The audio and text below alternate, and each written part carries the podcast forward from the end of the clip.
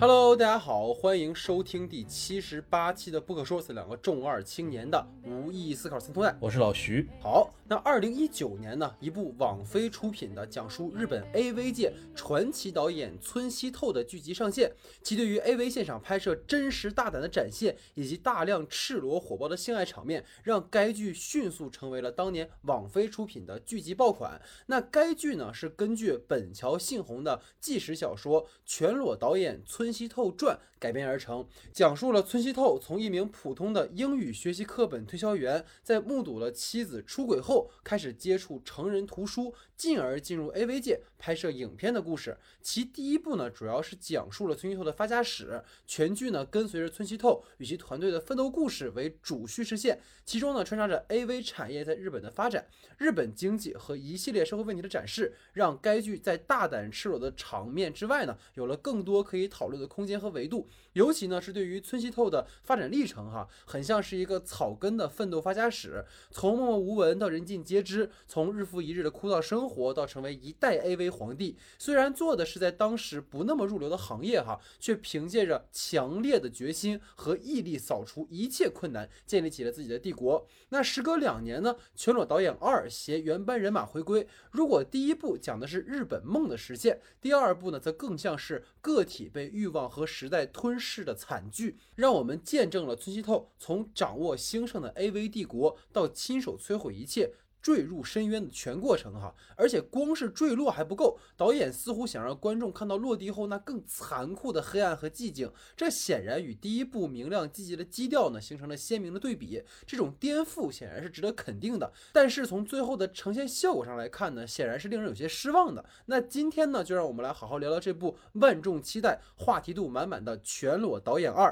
惯例呢，还是先来介绍一下剧集的基本信息。《缺少导演二》的总导演呢是武正晴，他在第一部呢就担当该剧的总导演。除此之外呢，武正晴还曾凭借《百元之恋》获得第二十七届东京国际电影节日本映画最佳影片。编剧方面呢，曾参与第一部剧本的山田能龙继续在第二部中担当编剧，他曾与导演合作过《百元之恋》。那另一位编剧呢是小四和九，他曾为《重龙之锁》担当过编剧。本剧的配乐是岩崎太整，他也在第一部呢担当过配乐的工作，并曾为日剧。人生删除事务所担当过配乐，那该剧呢其实也是山田孝之演的哈。那主演方面呢，山田孝之继续回归饰演村西透一角。那国内观众比较熟悉他的呢是饰演这个《勇者义彦与魔王城》以及《热血高校》等影视作品。那他呢也被粉丝亲切称为熊猫。那在本剧当中呢，他算是名副其实的担当起这个称谓了哈。那满岛真之介呢在本片中继续饰演小混混荒井敏一角。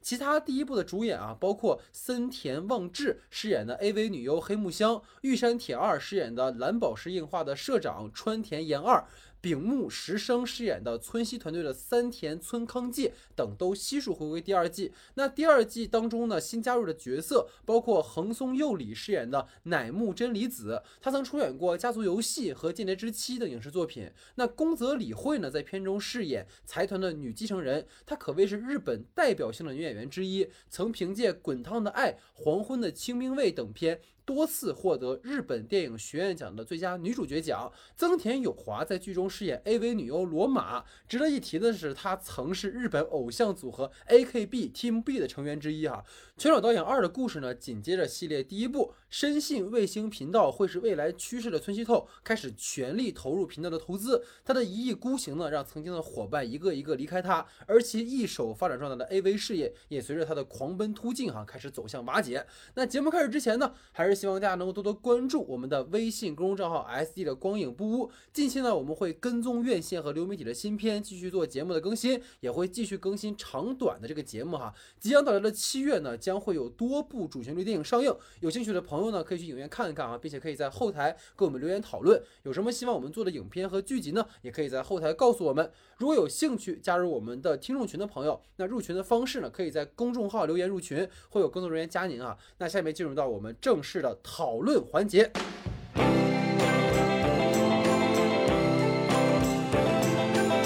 好，那下面进入到我们的话题讨论时间。那今天的话题呢，还是我们分别来抛的方式哈，就不是像过去那样我们每个人扔两个话题来一起讨论的形式。那第一个话题呢是这样的哈，就是相较于哈，我们知道第一部故事的那种激动人心，那第二部呢，其实这个拳手导演他其实更为剖析人性欲望的阴暗面，而这其实也为村西透带来了一个悲剧性的结尾。所以也蛮好奇老徐你怎么看待导演在两部之间做的改变，以及说如何看待两部剧集在主题上的延续和变化？这个话题，听听你的看法。对的，其实我们在看第一季的时候，就是有一个是呃很重要的一个时代背景嘛。当我们年呃末尾的时候看到了，首先就是昭和时代的结束，我们开始迎来了一个平成时代。就是昭和时代，其实我觉得对于可能当时的日本的，不论是是日本的国民也好，可能对日本的那些产业中从事产这些产业的人们来说，都是一个非常有希望和一个腾飞的一个时代。但是等到平成时代开始的时候，其实日本它在平成时代初的时候，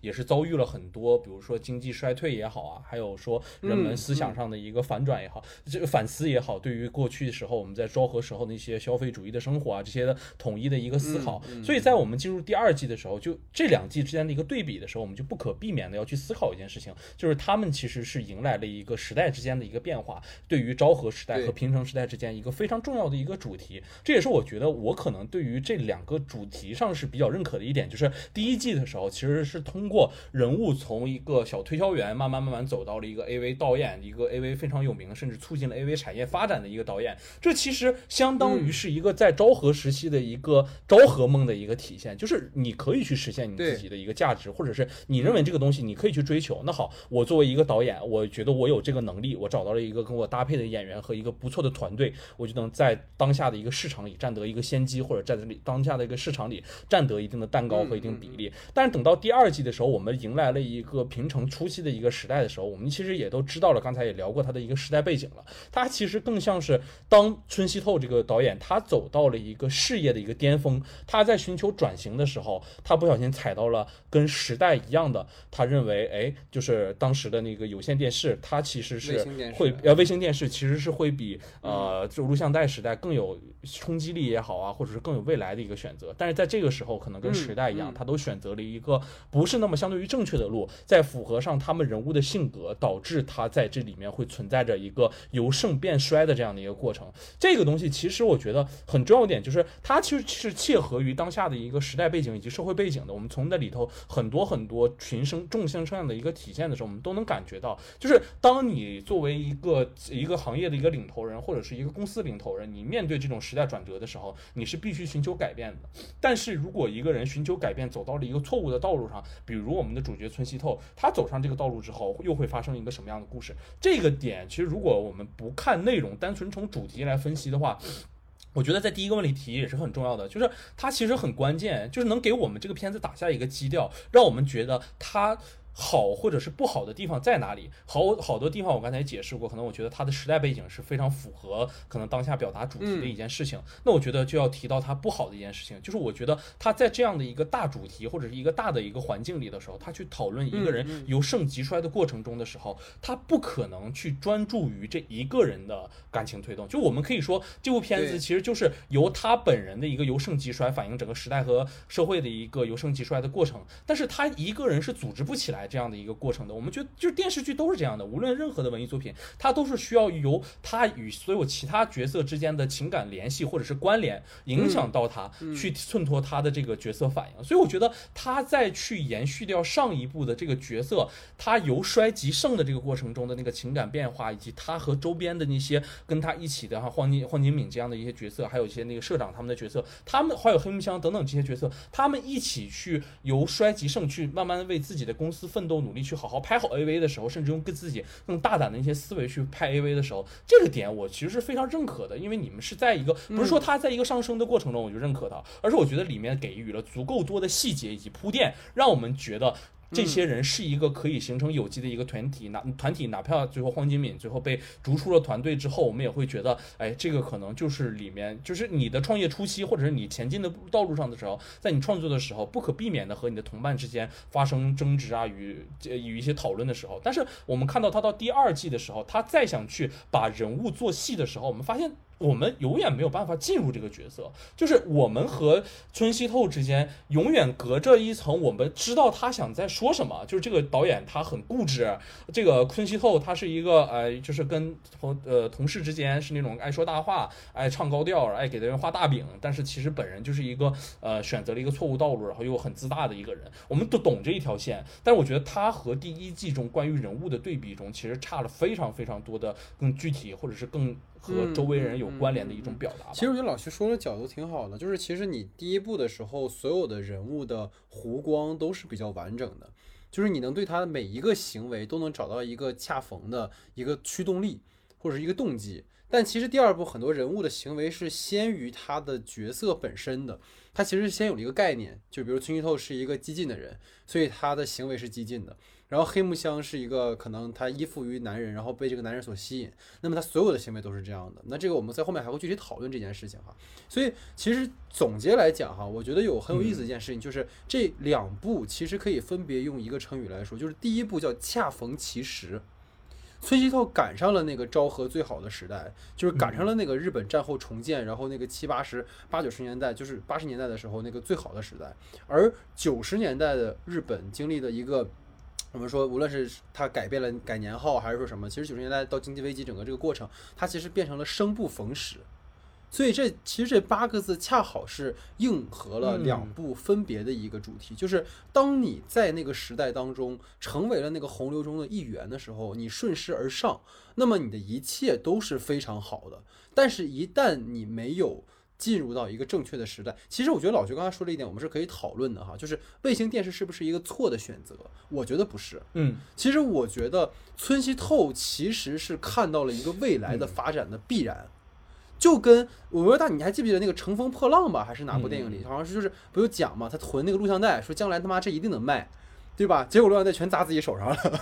就是其实正好赶上了那个转变的那个时代嘛，就是数字时代，然后那个有了这种转变之后，其实可能过去录像厅这一套是被慢慢淘汰掉的。其实这个本身是他他的观察角度是对的，但是问题在于说你碰到了九十年代的经济萧条，所以在那样的一个环境下，就是其实第二部里有一个很好的点，他没有展开说，就是关于宗教这件事情。就是宗教什么时候是最好的？是在人们都很丧的时候，是在国家经济不好的时候，宗教才会兴盛。而当人们的生活都不好的时候，其实我们过去可能会说，生活不好的时候，我们可能会到影视作品中去寻找慰藉。但是对于这种色情产品，它其实本身就已经是一个精神层面的东西了。那当我们已经生活中已经没有完全没有办法去生活的时候，我根本没有办法更多的奢求精神欲望的满足。可能精神在那一刻更多的需要的是一种。宗教式的一种抚慰，所以这个本身来说，我觉得他在这两部当中做的一个转变是非常好的。但是问题就在于他在很多具体落实的部分有很多很多的问题，包括我觉得他其实延伸出了非常多的主题，但是最后其实都没有收回来，就是。我我其实到最后看来，就是两季很像是一场就是大型的宴会。你看第一季的时候，就是策划一个搭台，对吧？然后招待宾客，大家齐聚一堂，然后这个 AV 事业勃勃勃勃勃生机的这种。然后到第二部之后，你会发现就是各自散场。留下了一个很冷清的一个场地，所以就是这种转变，我觉得包括他对于这个人物的一个呈现，其实都是比较完整的嘛。从他的这种发家，然后到最后堕落，其实非常非常那个。而且就是我觉得，当然这个里面也存在问题了，比如说这个第二季和第一季之间，可能传主的生平是有延续的，但是这个故事上其实是有割裂的。这个可能我们在后半段的故事还会再具体去聊，包括你像村西的这种一意孤行，虽然说是有铺垫的，比如说我是他妈的，因为我身份上的不平等，对吧？我被你这个呃这个人说你说我我不行啊，你看不起我，那老子他妈就要干出个大事业来。但是你仅仅是因为这个，你就能推动你做的所有的这些事情，甚至你毁了一切吗？这个可能也不至于。包括你看像这个。黑木香的塑造哈，它完全失去了第一季的魅力。就是这个，当然我们在后面会接具体去讲这个女性角色的问题。所以我会觉得，可能在整个第二季的故事里面，他一味的赶着要把这个故事讲完，反而失去了第一部的这种跌宕起伏。你包括各个阵营之间的这种决斗啊什么的。而且第二部其实村西透就变成一个反派了。就是你没有什么让你能够共情的点哈，我觉得就是都是他可能在呈现的时候有一些问题。然后我还有一个点，其实是呃在跟老徐昨天碰那个文案的时候哈，我突然想到了，其实也想跟你去讨论，就是关于全裸导演这个这个标题，我挺好奇你是怎么看的。因为第一季和第二季虽然都叫这个名字，但是我觉得它的内涵其实是有一个拓展的，所以我蛮好奇，就是可能突然提问哈，就是老徐你是怎么看它这个片名的一个一个变化的，或者是意义的一种拓展？嗯对，其实如果从主题上来讨论的话，我觉得第一季的全裸导演更像是一个，就是他的一个噱头吧，就是他是真的敢把。一个就是那个时候的 AV 创作的时候，可能更多的还是包括说借位啊，不敢打真枪啊这种形式去拍摄的 AV。但是他在第一季时候选择了，我就玩真的，给你们看看什么是真的 AV，不给你玩假的。甚至就是他用更多更有尺度的，比如说大街上的一些性爱啊场面啊，或者是那些可能在野外的一些性爱场面，给大家一些更多的刺激。但是我觉得这个是我所理解的第一季的他那个全裸导演的一个意义，就是可能带给给大家的是一种他所表达的 AV 的一个理解。但如果在第二季里去理解这个全裸导演的话，其实我觉得我。和这个名，我觉得主题和这个名字之间可能是有有一些距离的。我没有从第一、第二季的很多细节里去看到他做出选择的时候有过他一以贯之的他觉得呃他认为的全裸导演是什么样。就其实这个可能接下来的问题有关，但我想往前稍微带一点的，就是我觉得就是出现的一个角色，就是我没有办法理解第二季也叫全裸导演的一个意义，就是我觉得他人物没有一个支持他的一个核心动力。就是我认为第一季可以是他真的在玩全裸。他真的玩自己玩该玩的东西，但第二季里的时候的春熙透本人就是一个比较茫然的一个状态，至少他在给我的一个角色呈现上就是这样。嗯嗯，对，我觉得老爷说这个很有意思，就是可能第一部他是真的是在用这个概念本身去贯彻到故事里面，而第二部可能他仅仅是把这个 IP 延续到第二季了，但是好像并没有对全裸导演这个名字做更多的剖析。其实我有一个角度哈，其实也是可以跟你分享，包括跟大家分享，就是我觉得第一部的全裸导演指的就是村西透本人。对吧？他就是讲这个这个导演，他包括这个整个这个剧，他改编的不就是全裸导演村西透传吗？所以他第一部其实全裸导演就是指代村西透这个人，但是第二部的时候，我们会发现一个细节，就是试点人物其实变多了，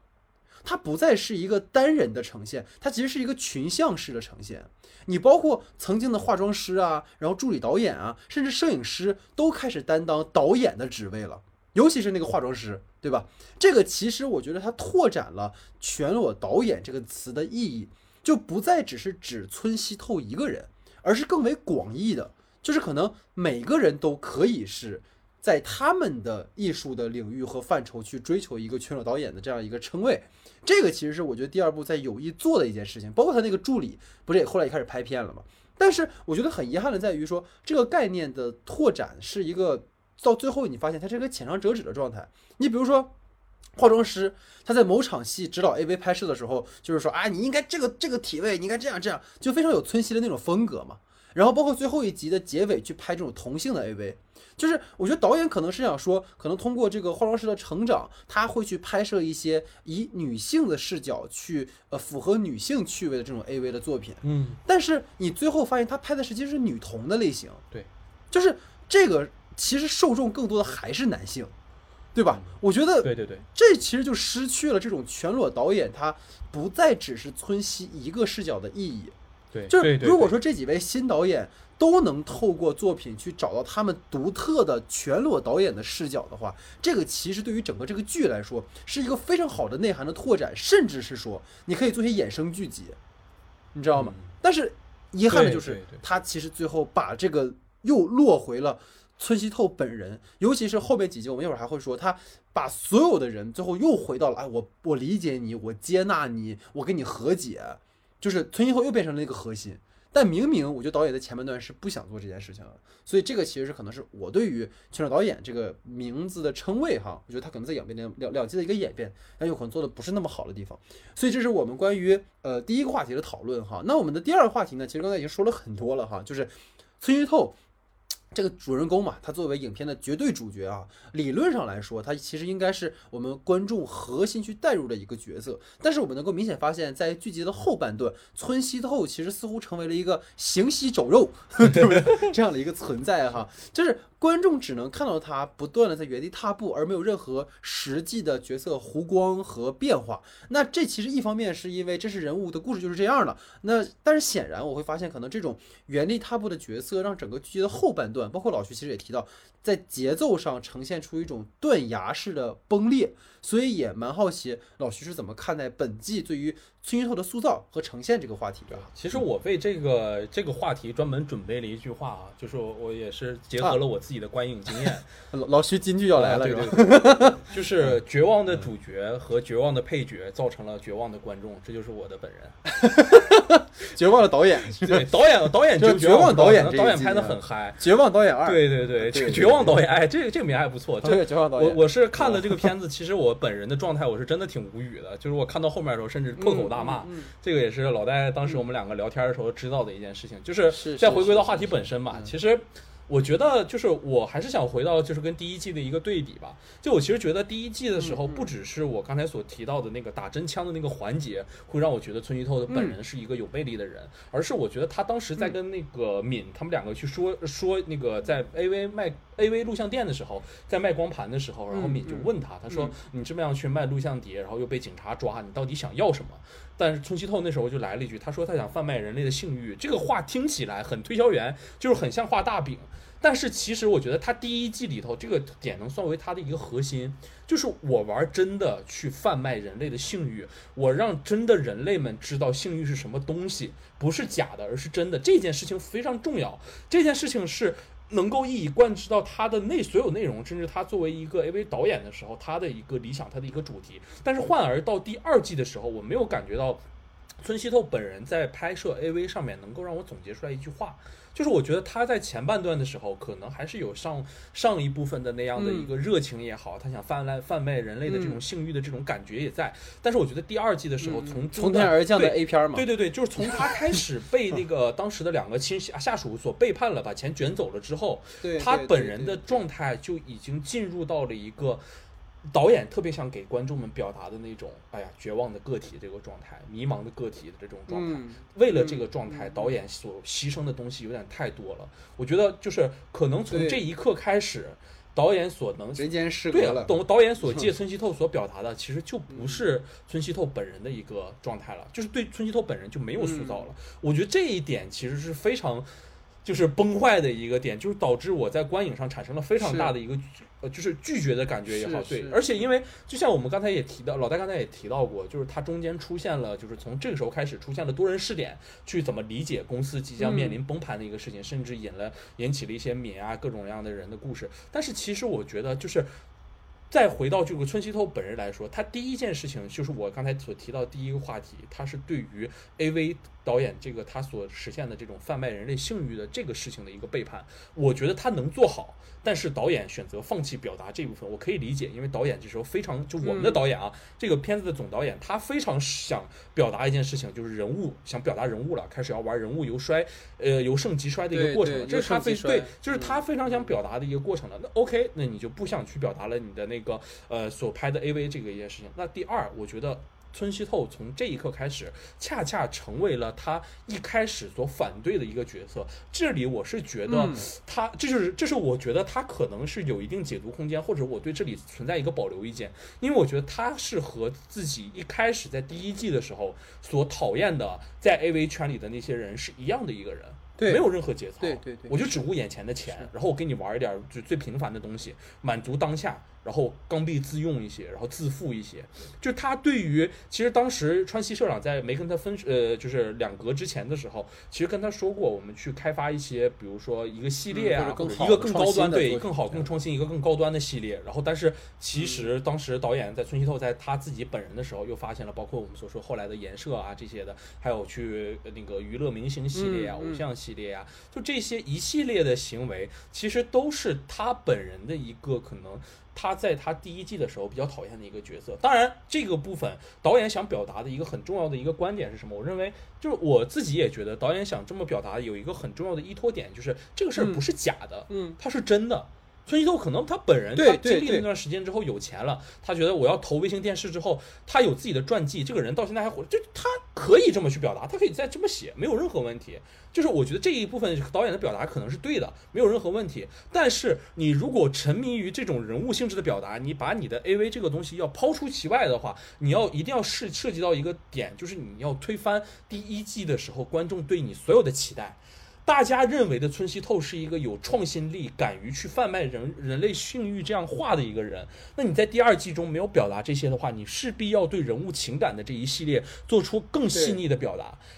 然而，但是我们所看到的时候，当人物开始沉沦之后，大量多余人的视点，还有大量多余的故事，以及那些我们所根本无法理解的，就是包括敏所是肤浅侵犯那种感觉的那个和沙美嘉之间的故事，通通让我觉得你对于人物表达、人物情感的表达这部分还是有破坏和影响的。它并不是说能够让你。就是像我们刚才所设想的一样，就从这一刻开始，人物开始沉沦，然后我们开始安安心心的去讨论这个人怎么由好变坏的这样一个过程。我们看到的是从进入第四集开始和川西社长两个人分离，建立他的钻石影业之后，整个片子引入了大量大量的多余人的视角，这一点非常破坏我们对于整个村西透本人的这个观观察能力。我觉得这一点是非常值得去吐槽的一点吧。对，我觉得老徐其实说的很好啊，就是他其实第二季也不是说不能这么。做，但是你既然第一季铺了一整季他的这种人人生信条，那你第二季是不是也该把这件事情延续下去，或者是说他的转变要有更强的这种驱力，而不是说只是因为我觉得我的我的阶级身份不被不对了啊，我不我被看不起了，或者我要卫生电视而怎么样？其实有有点不太好了，不像第一部，我觉得第一部他真的第一集完全不着急，第一就是他就是个普通推销员。然后他的事业上也没什么起色，中年危机，然后赶上自己老婆跟别人还就是睡了都都高潮了，他妈自己什么都不是，就这些东西就是完全个人化的东西，把他推到了后面的那样的一个人，他既有抱负，然后又有自己野心的膨胀，又有各方面的东西。但第二季就是明显感觉他好像被卡在这个中间点，就有点让你觉得好像又不接前，然后又不起后的这种感觉哈。所以我觉得。整个老于其实说的还是挺有启发性的。那在我看来哈，就是村西其实如果他这个角色，你刚才就是绝望导演哈，我觉得他其实是在昭和时代末年的一个突围者嘛，对吧？如果我们当时看第一部的这种感觉，就是他的观念上啊，然后包括艺术上的这种激进啊，因为我们知道早年的粉红印象，你包括其实一开始都是那种假的嘛，对吧？他不是说真的就是实战这种。然后第一部当中，其实观众能够。看到很多共情的点哈，尤其是我觉得就是包括我们之前聊过那个性爱自修室，其实也是类似于就是就是面对自己欲望这件事情，其实它真的可以击中就是我们这个四零四性教育的地界的哈，我觉得是它是一剂猛药，对吧？就是我们说是开放、包容、自由，其实是很保守，尤其是在这种性性观念方面哈，是很包括有歧视的、有封闭的这样的。对，所以我觉得第二部在呈现的时候哈，我觉得可能我跟老徐会稍微有一点不太一样的地方，在于说他第一部呈现的其实是一个不受任何约束的艺术家。的一个呈现的方式，所以我可以完全的服务于我的艺术，服务于我的性欲，服务于我的个人表达。但是第二部呈现出来的其实是一个生意人，就是当他跟他那个前社长他们俩分崩离析，对吧？就是两两两个人各干各的之后，其实他不再仅仅承担一个创作者，就是我们其实觉得很有意思，就是他的无论是我们刚才说的这个颜色还是什么的，其实都还是他在蓝宝石映像的时候做的事情，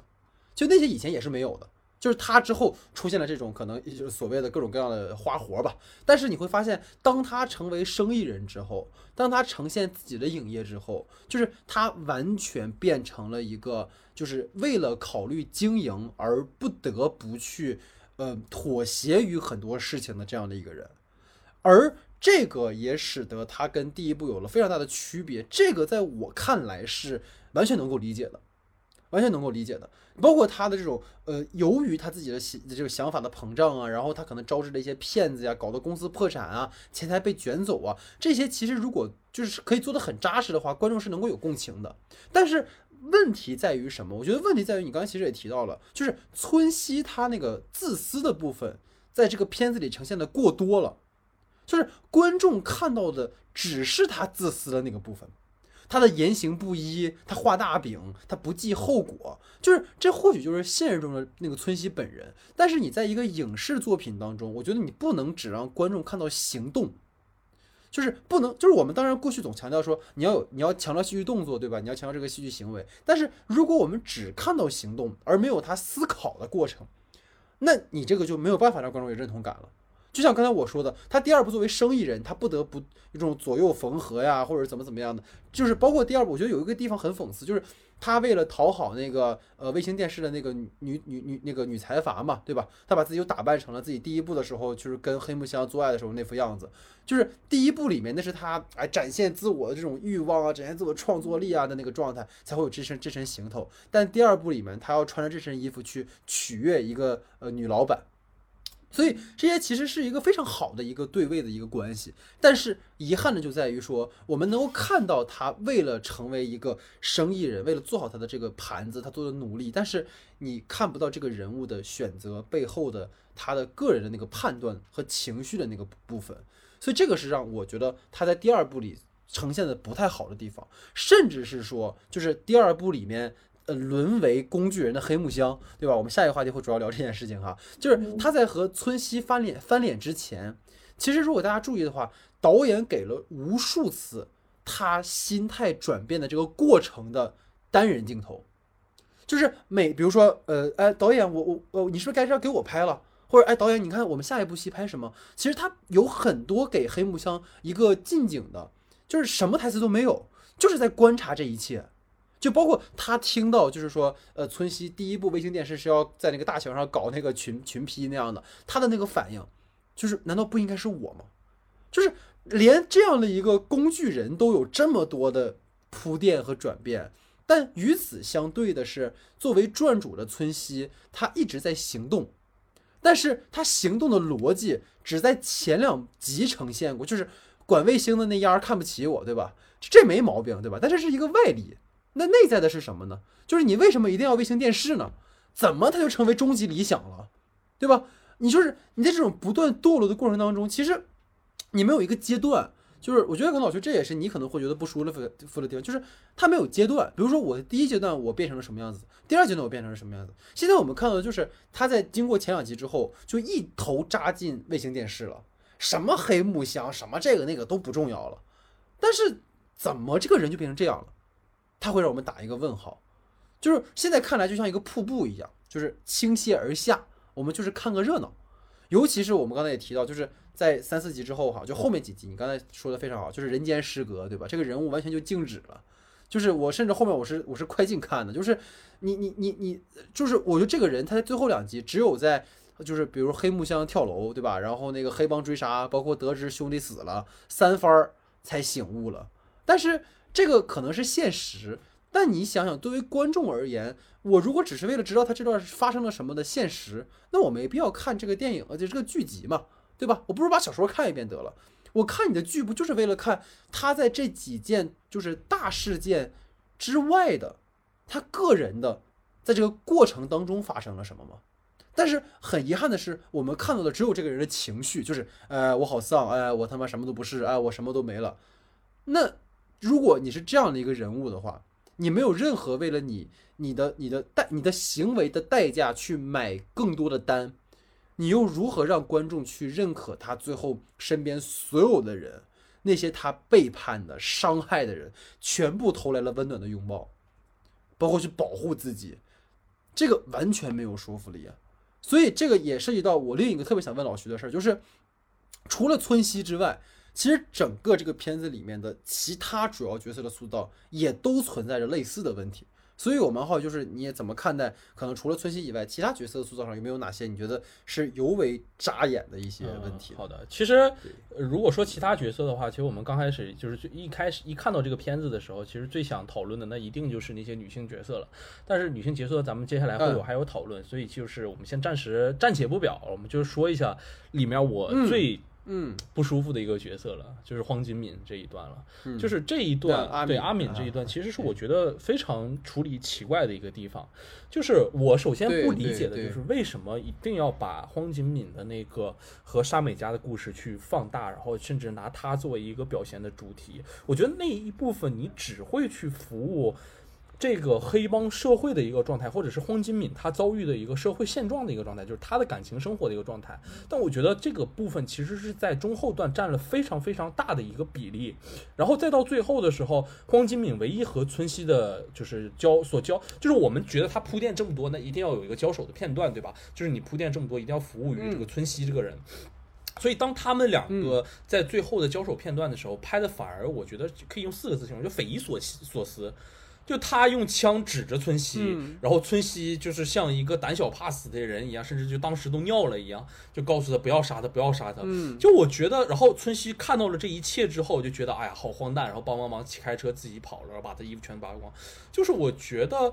如果我们用这种方式去体现荒井敏或者村西透的一个状态，让我们看到，哎，可能他就是一个真小人，他你别看他每天就是说自己是什么样子，但他其实也就是一个在别人的枪下就是瑟瑟发抖的一个人。然后接下来，呃啊，荒井敏他就拿着枪去单杀了那个呃光郭那个那个郭孙孙所饰演的那个黑帮老大的一个角色，然后自己也死在了现场。就是我觉得他用自己的命去给村西去破解了一个麻烦，就是这样一套逻辑，在前之段的时候，我们认为他在前就是第一季的时候，两个人的感情其实到最后的时候已经完全消失了。到第二季的时候，你说他念着旧情，甚至他在蓝宝石影业已经做到了还不错的一个状态的时候，然后他遇到了荒井，呃，不遇到了那个村西，然后感到了这样的一个和解，就让我觉得这是一个不存在的一个和解，就是这一套逻辑没有办法击中我，让我认为荒井敏真的在他面前就是吓得给他吓尿了，然后开了两枪之开到那个山谷之后，呃，就是他自己的内心就会得到解脱，然后觉得自己用命就可以去完成这个爽对啊了，这个这套逻辑是我完全没有办法接受的，就是我觉得。我我们能够用这样的一个方式去理解荒金敏这样一个在黑帮打斗了，就是至少摸爬滚打过一段时间的人吗？哪怕说他里面已经存在着一多，他就是他对黑帮老大国村隼可能有一个负嫌侵犯的一个环节，可能上了自己的女人，还当着自己的面，然后他就觉得他一定会做出这样的一个行为吗？我觉得他投身蓝宝石影业的时候，就说明他已经完全忘却或者是放弃这个事情了。就这个对之间，包括就是最后啊，沙美家出卖他，然后他欠了那个荒村隼大概四个亿的时候，都让我觉得非常非常的强行。就是这不是一个我们所能理解的一个，就是被孙熙透所影响的一个就是老实巴交的一个人的一个状态。荒井敏他本身也是有过那股一股狠劲儿的，这个东西就是整个一条线下来，都是让我觉得剧情不在一个正轨里，而且你所给我们展现的这一条分切的故事线，也没有很完整的促进村西透的一个发展，这都是让我觉得完全没有办法理解的。甚至他到时候知道了荒金敏，就是村西透知道荒金敏为了他去死了，甚至去杀了国国武之后。有过什么样的一个进展吗？仿佛对于村西透本人来讲，也没有什么 激励他的一个点，说不定人对帮我解决了一个对啊，他也没有觉得嗯他真的是替自己解决了一个麻烦，很感动，或者也没有什么样，就是还是那样的一个道貌岸然的一个小人嘛。就是我觉得这样的一个故事，甚至在这样一个时间段所能插出来的时候，让我对是的，荒井敏这个角色总是没有办法去代入，就是他的服务性过强，就过强到已经不止可以用工具人形容，就是可以用扳手人形容，嗯就真的想嗯用就能用了。对对，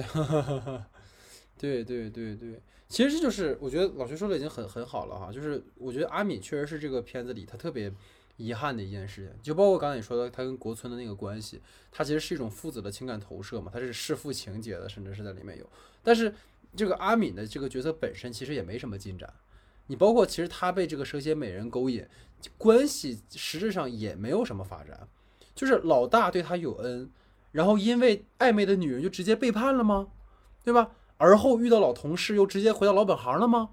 那么他的人物弧光到底是什么呢？他就是被故事推着走吗。这个其实是个非常可惜的一个一个设定。你包括这个片子里面后面还会聊，就是关于说他的这个黑帮的线索和他的这个 AV 的这个帝王的陨落史的这个线索关联性到底在哪儿？其实都是值得我们再讨论的哈，所以我们可以之后再去细说。所以这个大概就是以上我的两个话题哈。那之后就是老徐也会进入到他给我们提出来两个比较有意思的话题哈。老徐你请。好的，那我们的第三个话题呢，其实就是其实 A V 的存在本身就是一种满足男性欲望的一种影视作品的形态。但该剧是就是第一季的时候，在呈现黑木香这个角色时，有意在破除这种男性凝视。就女性其实也并不是因为要满足了男人才去拍 A V 才去谈性，而是为了完成自己的一种身体或者是精神的满足。同时，这也延续到了第二部，就当第二部中的这些女性角色，她虽然嘴上喊着啊我不是商品，我要性解放，但是在戏剧动作和行为上，却在处处讨好男人和自愿成为这些男人的一个附庸。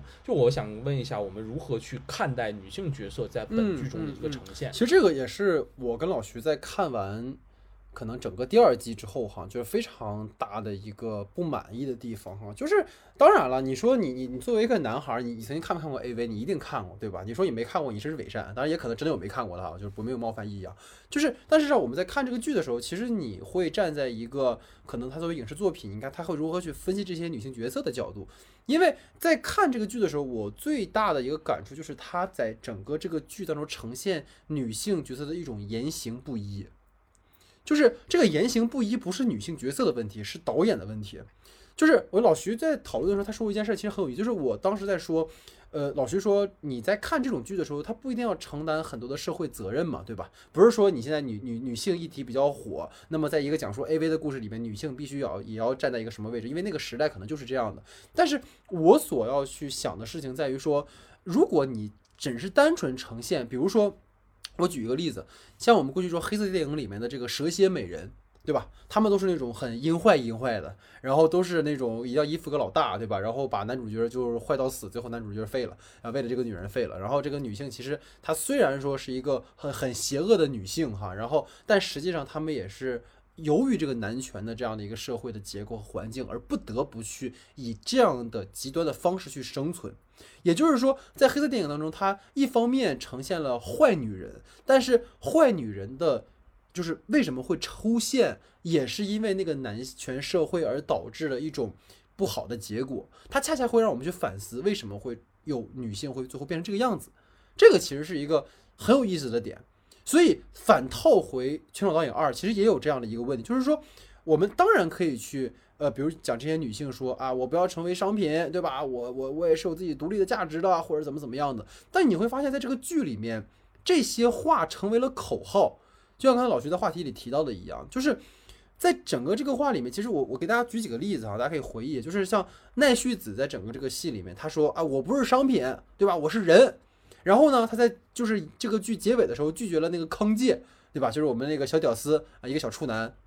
然后最后呢，还带了个就是那个那个银行职员过来把钱还给他，说：“哎，我这钱还给你。”就是你给我一种感觉，说哇，这个女性她可以哈，她自己呃独独独立了或者怎么样的。结果话锋一转啊，这个男人其实是我的老公啊，我要跟他结婚了。合着这钱也不是他给的，是她老公给她的，对吧？就是我我我老婆不欠你的，大概的意思就是。然后还必须要给一个，就是他这个女孩和这个男的，他们俩就是手挽手的远去的一个全景镜头，是吧？然后包括那个乃木，那个就是在新进的这个女优也是哈，前面说了啊，我不是个随便的人啊，如果你要跟我发生性关系，你要认真。但是呢，后半段你会发现他在安慰村西的时候，你包括在结尾的时候，明明许久不见，但是他一看到这个人在街上卖货，哎呦，太可怜了，太可怜了，就马上原谅他。接纳他，甚至跟他结婚，就是最过分的哈。我觉得老徐也是最愤怒的一件事。他一会儿肯定会跟大家吐槽哈，就是黑木这个角色，就是他在整个第二季的中间几集是消失，是一个缺席的状态。他仅仅出现在那个村西的那个钻石映像的那个背景上，对吧？然后好不容易出现了，在第六集我印象特别深，他是为了拯救昔日爱人，你杀了我吧。就我当时哇，那个脑子，我当时给老徐发微信，我都炸了，你知道吗？我都准备就是，我就想冲到日本去把吴正晴杀掉，你知道吗？就这种这种感觉，就是你包括他，甚至在坠楼之前，他脑子里想的都是和村西拍 AV 的这件事情。就是你你你，如果说他，你可以，就是我前面有提到过，大家还记得，就是如果你前几集铺垫了那么多的黑幕，为什么会选择跟村西就是决裂？那么他在这一集里怎么突然就忽视了那些村医对他的这种伤害，然后，然后又又又自己他对于这种性的这种信条，然后被作为商业宣传的工具，这么多的这种仇恨，然后全都抛在脑后了，就因为怎么样，你是我崇敬的人，就这种男权崇拜，或者是说在第一季里呈现这个独立的女人，在第二季里完全成为了这样的一个一个工具人。我们说就是刚才你说扳手人对吧？就更狠的一种呈现。就是包括整个这个故事里面，就是村黑木就是一个痴迷村西的人，村西就是一个自恋狂妄之徒，人物都是跟着情节设定好的情节走的，你看不出任何一个人的弧光。就是这个可能老徐还会细说哈，我就想再简单，就是他其实很遗憾这个剧，就是因为第一部里面的黑木香的线是非常完整的，就是女性去突破一种固有的道德的禁忌，去追求性解放这件事情，我觉得他作为黑木香来讲，他也知道自己。当去拍 AV 的时候，他仍然是被男性被观看和泄欲的对象，但是他在享受那个当下的体验本身是他自愿的，是他很舒服的，他不是我被人强迫去做或者是什么其他原因。就即使是 AV 女优，我也是一种职业，对吧？就是所谓的束缚，可能只是传统的一种固执而已。这个其实是非常好的，甚至是对于当下很多这种很虚伪的前卫来讲，都是有反击意义的。但是第二季导演其实有意在自己否定他第一部建立起的这个角色的曲线，我觉得这个就是他非常不好的地方。所以我听听老徐你是怎么看这个事儿？对对对，就是其实我觉得关于女性话题这个你已经说的很详细了，就是我们所提到的这几个人。但是其实里面我主要就是想通过。就是我们就是这一季里头村西透的两个女友吧，可以这么说吧，就是他们两个之间的关系来带入我们两个女演员，什么女演员？对对对，女演女友 女友，其实也算是他的女友嘛，对吧？对呀对呀对，也算就是明面上的老大啊。就是我们其实可以看到，对，就是在这里面有一个非常重要的一个，首先我想提一个非常重要的一个词，就是颜射这个词。颜射这个词其实就是觉得这一季里头村西透对于 AV 的一个态度。甚至他觉得 A V 应该这样拍，但是“颜射”这个词本身其实有非常重要的一个男性凝视的一个。点吧，就是其实这件事情，女性本身来说可能是不是非常喜欢，或者有人就是不喜欢这样的，或者不愿意愿意去接受这样。但为什么这样的一个行为能够在村西特务看来，他认为这个东西是有必要的？就我觉得他其实也算是这一季里头他对于 AV 的一个转变的一个点，就是他觉得这个东西才是大家喜欢看的一件事情，说明观众喜欢看。对，就他觉得观众喜欢看，他也觉得这样很爽的一件事情。为什么？我觉得他很重要的一点就是他在对于女性的角色从第一部。玩真的，甚至我们玩一点很刺激的那些东西的时候，和黑木香之间拍 AV 的状态的时候，到了这一季的时候，他对于女性已经产生了一个改观，他已经变成了第一季里头他所不喜欢的那种。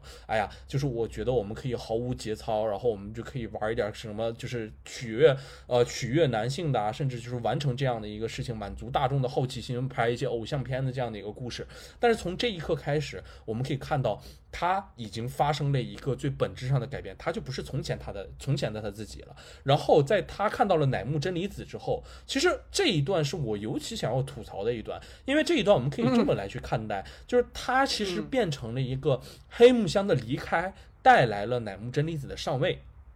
这两件事其实是顺应所承接下来的，就是他相当于无缝衔接了一下，呃，黑木香一离开，直接跟乃木真理子拍了个 AV，然后两个人又在一起了。就是这一段里头，其实我觉得。你必须要表达清楚的一点就是，黑木香的离开，他在最后的时候，你留下来了一句话，就是乃木真理子，你的机会来了。我觉得这个东西是我没有办法接受的，因为你没有给乃木真理子在之前任何一部分判断。乃木真理子在所有的你的呈现的时刻的时候，都是对于黑木香的一个。就是怎么说，盲盲盲目的崇拜，甚至就觉得这个就是女性的一个顶峰，女性追求自由的一个状态，甚至到乃木真理子，她我也不知道为什么，就是乃木真理子，她明明收到的是川谷社长的一个名片，最后来了那个村就是村西的那个 钻石影业，这个我也不太理解。但是我们就可以看到，当他所我觉得你想去给我们呈现一个他上位的时候，你一定要带来。就是黑木香为什么要说出这句话？他在生活中甚至感到了乃木真理子对于他来讲是有。呃，这个迫切的一个动力的，要不然那他甚至可以说，他可以跟当时的任何一个，比如说二号女优或者三号女优，就当时跟那个小导演搞在一起的女优，他都可以跟他们说，奈绪子他们都可以说，为什么只选择了跟乃木真理子说？乃木真理子在后来也完成了他的一个上位，我觉得这一部分表达首先是非常不纯正，就是没有完成的，这部分的完成度是非常少的，就我觉得他这是不够的。然后从而而再说一件事情，就是再回到我们村西透和黑木香的关系，这里的处理其实是非常草率的。他为什么离开了钻石影业？他为什么选择跟村西透分手？这里头其实是非常不祥的一个状态。他在那一集中对于这部分的表达非常不正确的一点，就不是不正确啊，就很模糊的一点什么？为什么就是村西透八摆了一个场子，找了两个陌生男演员？哎，我们现在开拍，你黑木香不喜欢拍吗？我们现在开拍啊，你不拍，我离开，然后南木香真心离子上位，就这一部分是真的非常像小孩子赌气一样的。那如果说。你在这一部分，你想表达的是一个，哎，我就想去难为黑木香。那你在接下来的时候，你甚至在你拍新的 AV 的时候，你为什么不让那两个男的继续跟乃木真理子拍，而是你跟乃木真理子拍？还是说从头到尾的时候，你需要在前面的时候给一个小铺垫？就是，哎，村西透觉得乃木真理子，我一直看挺好看，哎，我一直觉得你很有很有感觉，很有什么。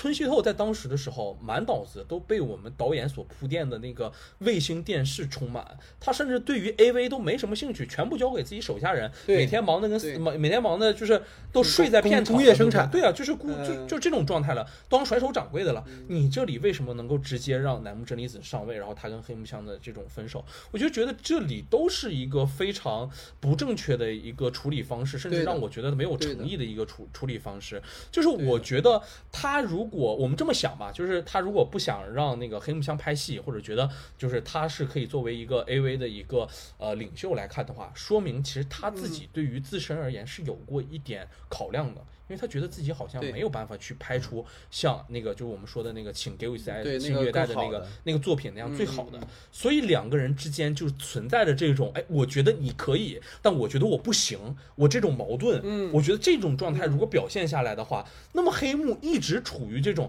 我觉得你这么行，你为什么就不拍呢？他如果在这种状态里一直沉于这样的一个状态，他的之后的跳楼或者他的自杀或者他这些的一个行为，他都有这种合理性。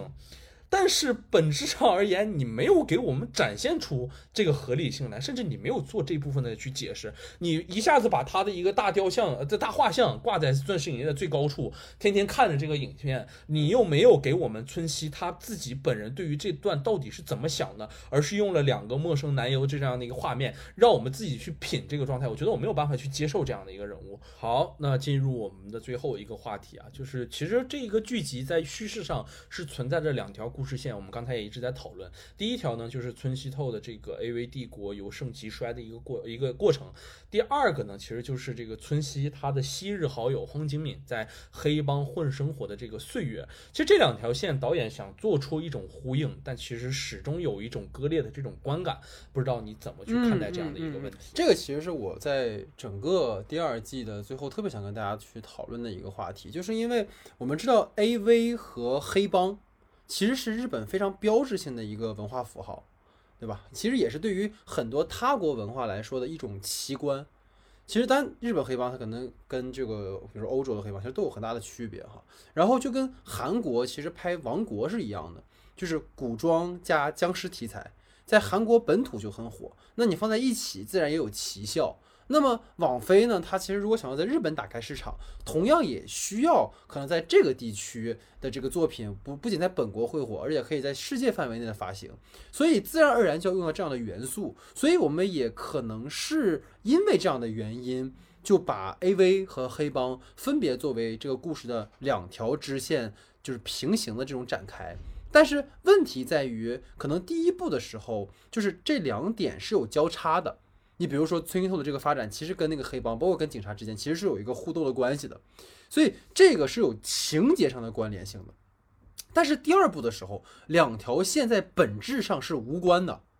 就是我我能理解导演想要做什么哈，我斗胆去揣测一下这个绝望导演的这个心态哈，就是可能阿敏啊，他丝毫都没有想取代老大的意思，你发现没有？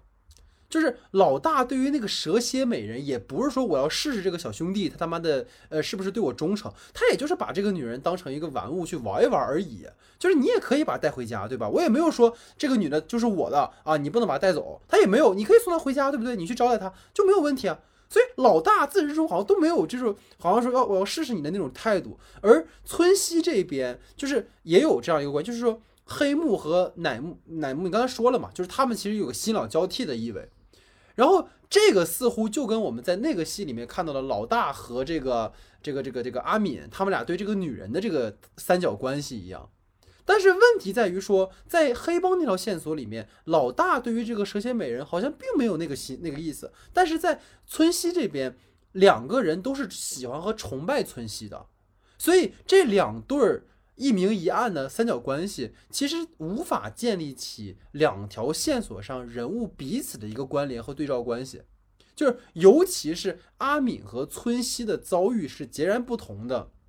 如果你硬要说相同点在什么，就是他们都越界了，对吧？阿敏为了女人背叛老大，村西为了卫星电视背叛伙伴，他们都因他们的越界而招致了一种恶果，就是寄生虫了嘛，对吧？callback 回来了，你知道，就是或许就是。可就是可能他们身上可能都有那种物哀之美，对吧？就是因为知道是转瞬即逝的，所以才会格外的疯狂。村西或许是，但是阿敏她一直是犹犹豫豫的。她是真的尊重面前这个陪酒女，但是你又没有足够的篇幅去展开他们两个人的关系，所以这个可能是我大概的一个看法啊。所以也想听听老徐你是怎么想？对，其实我这么一种有有有有有种这种观点啊，其实我觉得其实他在去表达整个我们所理解的，就是呃，比如说我们所看到的这种传统黑帮的一个去怎么去看待当下的这种呃 AV 事业的时候，总会把就是黑帮和 AV 这种东西挂到很联系上面。就我觉得，其实对对对，是就是我们总会觉得成人影业本身上就是跟这种黑色产业是有一定关系的。但我其实觉得有关联的，就是导演可能本身是想去完成这样一件事情，但是他我觉得他落实的一个点是在于，其实呃蓝宝石影业也好，钻就是钻石影业也好，他们其实都已经形成了自己的一个事业和规模，在这样的一个成熟阶段的时候，其实并没有受到黑帮的一个影响。黑帮其实更像一个什么？更像一个有具有恶势力的一个资本。砰然的一下就冲进了整个成人影业的这个环节，他就是想从里头分一杯羹，或者是我赚一点钱。但是其实我们其实里面有出现两个，就是对于成人影业有关联的一个状态嘛，一个就是呃我们所说的黑帮，第二个就是那个。录像店的那个老板，你有记得这样一个角色吧？就是他去在鼓励，哎，我觉得观众们好像更喜欢看这个东西，所以我们可不可以通过这样的一个方式去，呃，多拍一点这个系列的作品？就是当时跟蓝宝就是川谷社长的时候，他们也去讨论这样一个问题。就我觉得这一部分其实。可能如果我们从商战或者是商业的一个视呃视角去看的话，它反而其实有非常多可以做深的一个空间和一个维度。但是如果我们就完全落回到一个就是这种黑帮啊，想去给它强行的插入这样一个关系的话，就你觉得里面它体现的东西也很奇怪。就它其实体现的是一个什么事情呢？就三人分裂了之后。就是荒井敏和他的那个古那个情妇啊，沙沙加两个人，就来了一个非常狗血的这种罗曼史，好像这样的一个过程。包括那个警长的时候，当时也说，哦，这好像罗密欧与朱丽叶，啊对吧？就我们可以看到，它里面有这样的一个吐槽，就是在歌舞伎厅梆梆梆打完枪战之后，带着他逃亡。就是我觉得这一个部分的东西，从一定程度上讲还是很烂。就是它这个东西，它本身意义上来讲就没什么，没什么过多的表达，它只是给我们呈现上的一个呈现了一种视觉上的一种奇观，或者说我们接下来的时候，包括一进入。那个黑帮的时候，看到他那个父权侵犯的那个环节的时候，他都是给我们提供的一种心理上的一种狂欢，或者是我们对于这种奇观式的一种理解。但是本身而言，这个部分对于你体现黑帮对于 AV 界的影响，或对于荒井敏的人的影响，它没有那么大的作用，或者我们感受不到。就相当于是你在我怎么在提问这个问题时候，看说的非常好，说的非常对的一点一样，就是这是两个故事。它影响不到他，而且我们在之前的时候也提到过，就荒金敏的故事，你落回到村西透，你一定要落回到村西透的这条线上的，因为你是在讲村西透的故事，你落回的那段故事长得非常尴尬，也不成立，所以就导致了这两个故事，你们两个并线叙事往前走没有关系，但我们最终合并的时候，那一段是让所有观众没有法接受的一样，所以从这一刻开始，这个故事就已经处于一个非常崩盘的一个环境里了，就是这两条故事线，从一定意义上程度来说，村西透村西透没有表达清楚，荒金敏。荒井敏的故事和整个故事去分离的，那你这个东东西就一定是要走下坡路的，或者让我们始终有一种非常割裂的一个观感的。就是我还想再过多去吐槽一点，其实就是不是黑帮，是警察，就是对对。你明明有那么好的一个去完成警警探身份的那个角色，对吧？你甚至就是里面出现过很多他出现的一个一个状态，就是包括他去看待整个的这种事情的时候，你都给他了一个非常不错的一个视角，就是他去看呃，包括我们所说的这些 AV 产业的发展啊，包括我们所看到的。就是他所理解里黑帮的这些关联的勾结啊，其实你都看到这个，就是这个警长这个身份，他不是一个很干净的一个身份，他其实跟这些里面的这些黑帮啊，还有 AV 事业，他都有着这些黑警的一个身份处在里面，他甚至都有一些关联在里面的。但是我觉得你没有很。去用明白这个是这个角色，就是你需要把他们之间的关联如何串联，都给他一个很详细的一个解释，才能提供我们所能理解当下的时候每一个社会群体和阶层之间，他们对于这个 AV 事业有过什么样的一个看法，或者是有怎么样的一个理解和一个角度。就是我通篇看下来的时候，就觉得，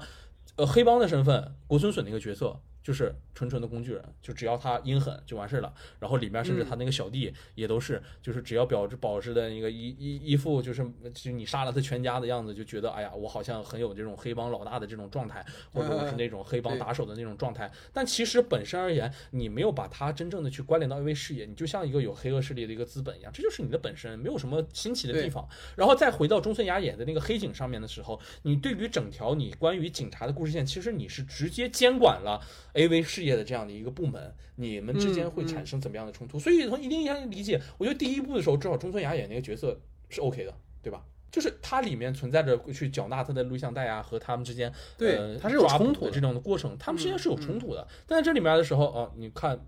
黄金敏，哎呀，罗密欧与朱丽叶，你看孙熙透啊，一个绝望的导演 没了。就没有任何东西，他就是他就像一个说书人一样，他像一个第四就是打破第四堵墙的那个，就布莱希特那种东西，你知道戏就是戏戏中戏的感觉，就我在看你们这出戏，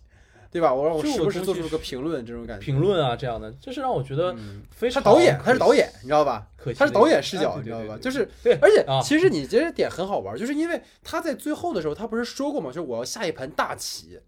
但是也是因为这个时代，他这盘棋没下完，所以。就是我虽然说的像玩笑话啊，但是其实你想想，他可能就是导演视角，对吧？就是导演在看着这些人做出这些评论，他可能想最后下一盘大棋，但是因为这个时代，他最后被抓了。可能导演或许也想在这个剧里做一些尝试，但由于网费，他可能也没有办法去真的想让他的去做，所以这个也也不知道哈。无论如何哈，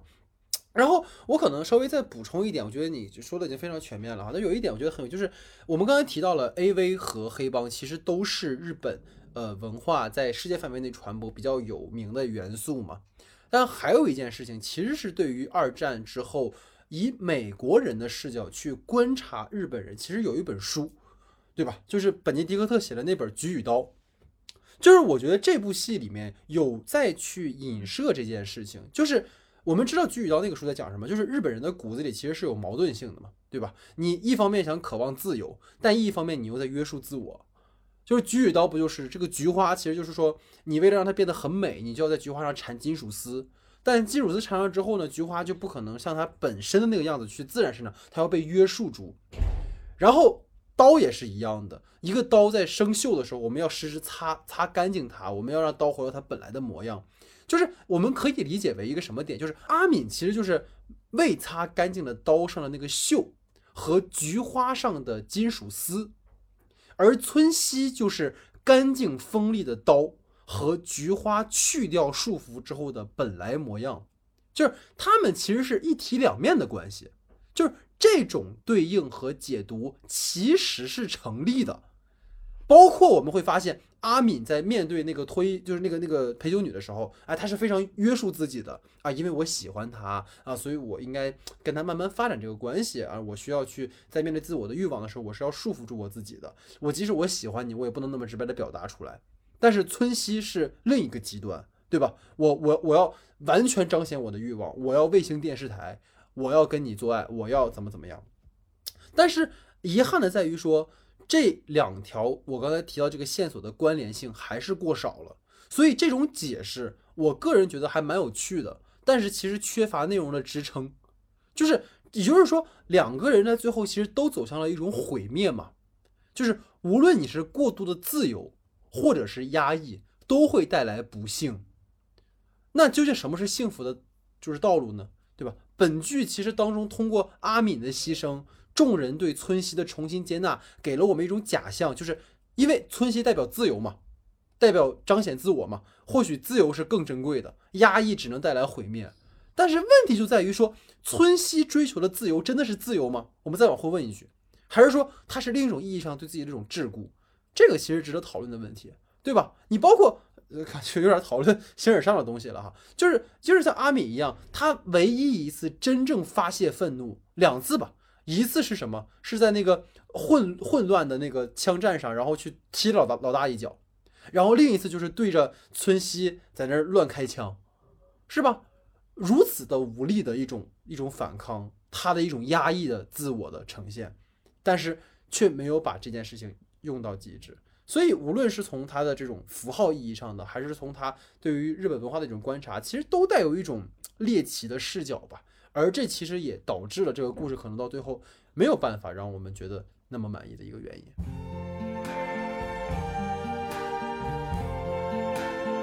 好，那下面进入到我们的延伸讨论环节啊。那我们第一个话题呢，其实刚刚在讨论最后一个话题时有涉及到，就是如何看待哈这个网飞在全球各个国家哈去制作一些符合当地文化的一些影视作品哈，包括这种发行战略，这其实就包括刚才我们提到的《王国》呀，对吧？包括他们在台湾制作的一些作品，以及说像我们提到在日本做的这个全裸导演哈。当然，大陆其实因为我们没有网飞嘛，对吧？全世界只有三个三个地方没有，对吧？我们就包括其中一个。所以也没有这个疗法啊，但是其实你发现网飞其实在各个地方都在去制作符合当地的呃观众审美趣味的，然后包括有一定的文化的倾向性的作品，所以也蛮好奇老徐是怎么看待网飞这种战略的，包括这种战略的呃利弊啊，有一些什么看法？其实我觉得就是网飞它在移植这些就我们所说的可能各个地区本土化的创作的时候，其实都有一个很重要的一点，就是它其实一直是存在着一种竞争关系的。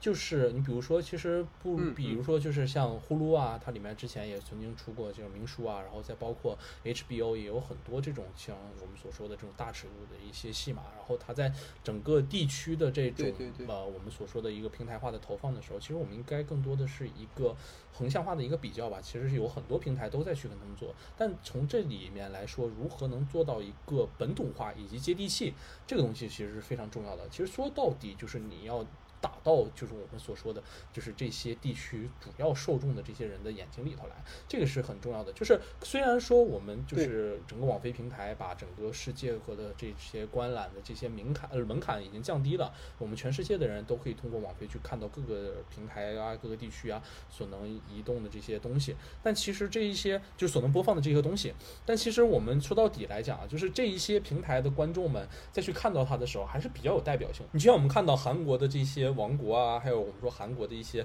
就是他所扶持的一些资本所投注，网飞所扶持的资本所投注投资的这些电视剧电影的时候，其实本身而言还是使用了当地的一些团队，因为网飞向来的这个态度就是这样的嘛，我钱给你们，然后你们随便玩，随便开心，随便创作就可以了，我也不会过多的去影响你们的这些创作，但其实前提是你要拿出一个非常值得吸引大家或者是符合本土化的一个企划案和创作案的，这个事情其实也是很重要的。我们总在讨论，哎，网飞很大气。很给钱或者怎么样，但前提是你要有一个非常足够的一个策划能力和一个策划的本领，甚至是对于当地市场的一个分析。人家也不是傻子，资本比你聪明多了，对不对？人家不可能说真的就是完全投给你，人家只是觉得你这个东西它有利可图之后，才会放手让你去做你想做的这些东西，甚至对于这些内容的一些更改啊、替换啊，这些东西都是呃自由度相对于来说比较高的一个资本平台，这是其一。我觉得其二是你。他一直是在去做一个移植好莱坞成功的一个案例。其实关于这些呃大尺度剧集啊，甚至我们所说的类型片剧集而言，就是这种 B 级片的剧集而言，其实，在好莱坞本身有非常非常多的一个剧集。当然，待会儿就是关于这些剧集的推荐，我们接下来再说。但是就是在这些剧集的本领之上呢，就是我们看到网飞它首先对于这些剧集的受众啊，以及这些剧集的传播，他们肯定有更好的一些经验以及就是这些经历。所以当如何去传传递给我们所说的这些本地化或者本土化的这些导演们，或者是这些创作团队的时候，我觉得他一定会给予一些他们平台的这些好的一些创作意见的。我觉得这个东西肯定也是非常重要的。就你也会对于当地市场，可能美国人喜欢看什么样的，哎，比如说大尺度类型啊，或者是性爱类型的这些片，它可能带来一个什么样的一个反馈？我觉得这些也是很重要的一件事情。就是所以我觉得在两者之间不同的反馈中，或者是这两个点的不同的。带给我们对于创作者团队的这些，一是自由度的拉伸，二是我们可能对于一些成功经历的一些案例的一些借鉴而言，可能对于创作者本身或者团队而言都有非常好的滋养和反哺能力吧。但是其实说到底吧，这个东西还是和呃回归到最后，你还是和创作者团队是有最基本的关系的，因为你比如说像这次这部片子一样，导演就决定将村西透这样的角色以这样的一个方式去反写，这样的一个状态去表达的时候，其实你也不能摁着他头，你告诉我你不能这么剪，你一定要去拍一些另一些东西，就是可能都有一些我们所说可能马后炮一点，或者是影评人的这样的一个视角，可能观众的视角去带入到这样的一个状态里。但我从本身上而言，其实对于呃创作者本身的话，其实如果能投奔到网飞平台的话，其实还是可能很爽的一件事情吧。对，其实真确实是这个个问题啊，我。觉得可能在讨论这个话题的时候，哈，我的的担忧或者是说不太满意，可能多于对他的一个好的观念啊。因为我尤其是在看完《全职导演二》之后，我明显感觉其实网飞有点着急了。嗯，因为网飞其实也做了很投了很多，就是日漫嘛，就包括像《恶魔城》，其实也是在网飞做的，然后也投了很多导演们在网飞去制作一些可能动画作品啊，其实符合日本文化的一种东西嘛。但是你会发现在《全裸导演二》里，刚才其实也说到，他在呃运用这种文化的符号的时候，有些情况下可能更多的是在追求一种奇观，它是一种，如果我们把它给总结成一个，就是奇观加类型加文化元素。那这个公式是否一定是唯一行之有效的一种制作方式呢？就像你其实刚才就之前有提到过，就是说它其实是对于好莱坞的成功类型的一种移植嘛，对吧？一种本土的移植。那这种本土化的移植，你加入上一定的文化符号，在一定意义上讲，它肯定会获得本地的呃观众们的一种认可，因为本身文化认同上就是一种认可。但是你当然，你即使你找了可能当地的管呃，就比如说本地的导演啊，或者是什么的，但是你在整个策划方向上来讲，其实你更多的还是以一个可能我说美国的试点或者是什么的。那你在这样的呈现上，会不会有一些呃批，就是有一些问题在呢？其实这个是我对于这件事情的一个可能也是个疑问吧哈。我觉得一个比较好奇的事儿，也是会观察下一步他们会怎么去做这些作品哈。所以。如果说我们仅仅是为了服务这种数据去生产某种类型、某种奇观式的某种文化元素，观众所需要的东西，那其实它不又变成了可能我们讲在经典好莱坞时期的那个僵化的制片厂体制吗？对吧？当然，大家说喜欢网飞，不就是因为说你你给创作者很多自由嘛？但是这种自由它一定是有一个有一个期限的，对吧？就像我们之前说，你给马丁一个亿、一点七个亿去拍爱尔兰人。你还有几个人能拍爱尔兰人，对吧？网飞还有几个一个亿能够投给一个导演？他把你们这个名声打响之后，网飞的奥斯卡名牌立起来了，那么之后他一定会缩减。那在这个之后，其实才是值得我们去看的事情。包括这两年，Disney Plus，对吧？然后包括 HBO Max，就是都在做自己的这些东西。那么之后会怎么样？其实又是值得去观察的一个。那也可以看看接下来，就包括游戏，我们知道下半年很多很多本来要上院线的电影，其实都会在呃流媒体平台去播放。那么这个会对下一步的流媒体的这个布局有什么影响？其实也值得我们去进一步观察的一个问题哈。所以这个是我们的第一个讨论的话题。那我们第二个话题呢？刚才我已经卖了个关子哈，就是我们每个人推荐一部同样啊尺度很大，但是故事却讲得很好的剧集。因为我为什么提了一个这么别扭的推荐哈？就是因为《全裸导演二》里面我们看到了大量的性爱场面，对吧？我们看到大量的这种呃，你知道，就是过过火爆的画面哈。但是在这种火爆的呃刺激你的肾上腺素和荷尔蒙的场场面之外，好像缺少了一个对于最基本故事的一个完整性的讲讲述，所以也蛮好奇，可能在一个就是在既能满足你的感官刺激的享受的同时，然后又有一定的呃讲故事的能力这样的一些剧集哈，有没有你比较推荐的？对对对，其实我觉得这个这个要求啊，其实非常高。它第一个就是我们满足感官上的刺激，这是第一个要求。第二个要求是我们故事要讲得很好。但是我仔细想了一下，就是我当时在看到这个剧集时候，其实也问你了，我脑子里第一个蹦出来的其实有点像《心爱自修室》那种类型的。但其实我发现了，《心爱自修室》其实它可以归结到我们的第二点里，就是它其实属于是故事讲的比较不错的一个状态。其实它这个剧从本身而言，它没有那么大尺度。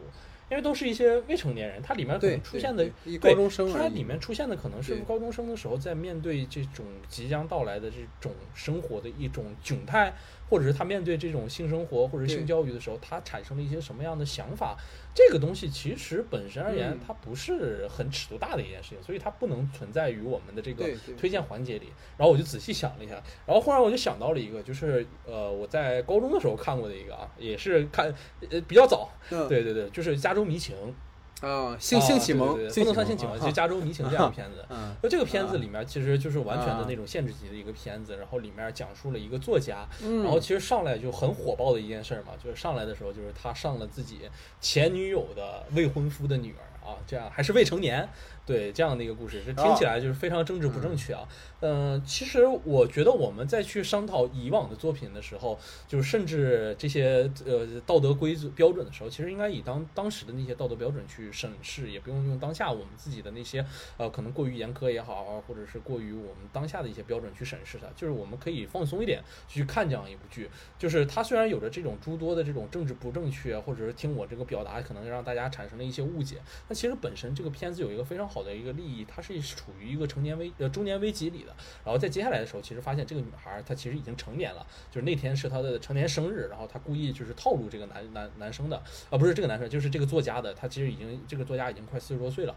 但是我觉得他接着接下来就是他这个男演员也是他的一个导演之一。接下来他把这个剧《加州迷情剧》拍了大概六集，里面也是每一场都有各种各不同不一样的这些女人，然后他和他们上床，然后去探索自己的人生啊也好啊，去研究自己这种失败的。这种生活也好，我觉得它非常好的一点是，虽然是在洛杉矶这样一个很自由啊也好啊，或者很浪漫、很不错的这样的一个环境和城市里的时候，但其实男主这个人，他随时随地在，即使遇到了这样多的人，他始终处于一种困境之中。他没有办法从这些和其他人的不停的这些性爱性交之中获得到自己对于感情的一个认知。你像我表达了那么复杂的一个关系，和自己的前女友和自己的前妻，然后和这样一些很复杂的人物关系中，他其实一直是存在于一种对于女性之间只是想跟她们出于一个原始的性冲动，但他从来没有对于这些女人们的感情上，或者把她们作为一个主体去看待她们如何能够影响自己的感情生活，如何能够实现我们。所谓的更稳定的一个感情生活的状态，我其实觉得他在里面对于这件事情的呃提及吧，其实有一定程度上对于我们而言，就对于我看这个剧或者对于这些观众而言，都有着重新审视我们自己的这些私人关系也好啊，或者我们的感情生活，我就觉得这个可能是整个剧里头带给我们更重要的一些东西吧。这其实听起来很像那个美国丽人的那种啊，对对对对，也是中年危机，然后伴随着这种。对吧？可能有和未成年人的关系啊什么？其实就是男版的欲望都市嘛，就有点像那种感觉。啊，对，明白。所以我们大家可以去看一看这个。所以就是说这么多哈，其实我今天最想跟大家聊的就是最后这一点内容，就是来吧。有有我我应该跟大家其实之前我推荐过啊，就是如果要推荐一部尺度很大、故事讲的却很好的一个剧，其实我一定要说，大家如果有关注的话，就是整个《全手导演二》的最后一集放了一首曲子叫《What's Up》。那首曲子其实是在《超感猎杀 Sense Eight》里面最有名的一首曲子。我觉得网飞把这个曲子放在《群手导演二》的结尾的地方，我不知道是导演的意图哈，还是制作方的意图哈，就是他特别讽刺。就是因为大家记得《全裸导演二》的结尾的地方，其实他放那个 What's Up 的时候，其实也是嘛，就是那个呃那个女导演对吧？就那个化妆师开始去做就同性题材了，然后每个人都有不同的生活了，好像 What's Up 就是所有人都开始有了这种新生活，然后有多元化的包容的，但是其实完全不是这样，对吧？我们今天已经吐槽了太多了，就是真的去能够把这个所谓多元文化的包容性的这种呈现的。最好的，我觉得这两年我看过，而且尺度巨大，就是《超感猎杀》，就是，但是很遗憾，就是它因为这个制作规模过大，因为它其实讲的是在八个不同的文化背景下，不同的民族、不同的性取向的人，他们出现了一种通感，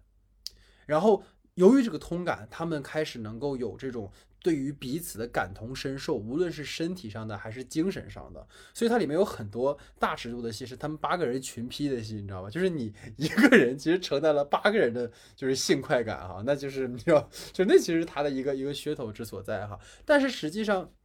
我觉得他。除了满足各位的这种感官的享受之外，他因为他的导演其实沃卓斯基姐妹嘛，所以他的整个运镜啊，包括他的就是非常非常好。那另一方面，其实更重要的就是，我觉得，呃，我应该是跟大家推荐过这个剧哈，那为什么又重提了一遍？就是，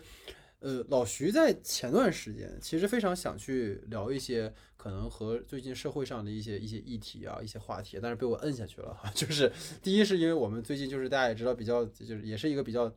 啊呃敏感的时期啊，所以也没有必要去聊那么那么多这样的话题。但是我反而是尤其是在去年疫情之后，你到今年，我会发现《超感猎杀》真的是太重要了，而且这个剧反好像就是对对接下来整个。这可能五年十年的一个精准的预言，就是在我们不断的去隔绝彼此，这种隔绝既有国际国国家和国家之间的隔绝，然后也有人和人之间的隔绝。我们在国甚至我们国内，你会发现在网络世界里面，大家也在隔绝。但是超感猎杀通过一个通感的高概念，其实在告诉你，如果就是通感是高概念，但是它的意义是普世的。就如果我们每个人之间真的能感同身受的话，或许就真的可以理解彼此去破冰。但是遗憾的是，在现实当中，我们没有同感，我们没有办法真正跟他人感同身受。我们所有的 I know，其实都只是你以为的 I know。但是有没有可能建立起一种，就是即使只是一种单向度的他者的一种 I know，那也也尽可能的去去去真的认识对方，去真的去能跟对方和解。其实这个是个非常非常重要的事情。所以。我觉得《超感猎杀》是一个非常非常好的，就是它是完美的契合到各位说的这个尺度大又故事讲得好的剧，而且它能够在，我觉得它更厉害的在于说，它在八个不同文化背景下，它能够把把这把这八个文化说的都非常明白。印度文化当中的女性是什么状态？然后在德国的是什么状态？然后在美国这个什么状态？在韩国，我们知道在韩国他请了裴斗娜，对吧？我们两个人的女神哈，其实都是非常非常好的一个，而且就是他们之前有吐槽过，说 Tuna 就是窦娜是那个网飞的女儿，对吧？就是她好多好多戏其实都是网飞的哈，所以无论如何，我觉得她无论在演员的选择上还是各方面，其实都做到了这一点，就甚至是对于同性的理解啊，对于什么的，其实都非常非常好，我觉得。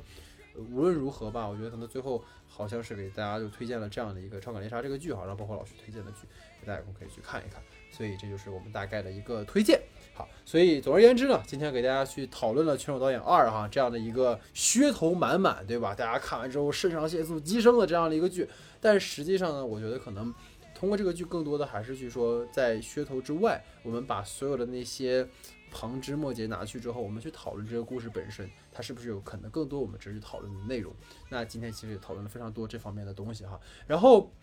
也跟大家去说一说哈，因为就是大家能够发现近期的一些节目，主要是我跟老徐在做，然后包括其实前两天，呃，就包括那个端午档的时候嘛，也是我跟陆陆姐啊，每个人单录了一期。其实也确实是因为最近赶上这个六七月份哈，就是我们的嘉宾们都比较忙，然后加上就是因为老徐他现在还是在一个这个隔离阶段，